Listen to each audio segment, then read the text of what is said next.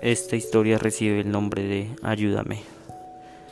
Huyendo del acelerado ritmo de vida de la gran ciudad, una pareja decidió trasladarse con sus dos hijos a una casita de campo, la cual se encontraba muy cerca del pueblo donde habían nacido. La casa había estado deshabilitada durante muchos años y necesitaba algunos arreglos, pero el reducido precio terminó por convencerles. Los hijos de aquella pareja, un niño de 10 y una niña de 6, se instalaron cada uno en una habitación por separado.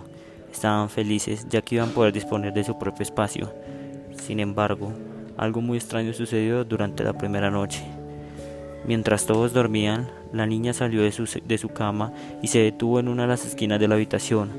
Comenzó a arañar la pared de madera mientras susurraba repetidamente, ayúdame. La pequeña Elisa ya había sufrido algún tipo de episodio de sonambulismo con anterioridad, por lo cual los padres no se preocuparon en un primer momento.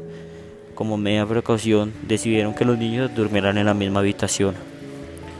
A partir de entonces, Elisa empezó a levantarse todas las noches, después de que su hermano conciliara el sueño.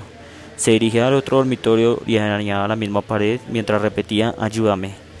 Aparte de este comportamiento obsesivo, la niña se volvió muy, muy retraída y siempre estaba triste.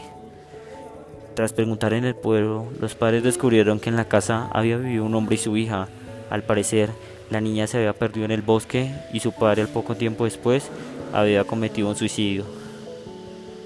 Preocupados y asustados, los padres de Lisa tomaron la decisión de retirar algunos de los paneles de madera que cubrían la pared y que su hija arañaba constantemente Detrás de ellos encontraron un pequeño esqueleto con las manos atadas.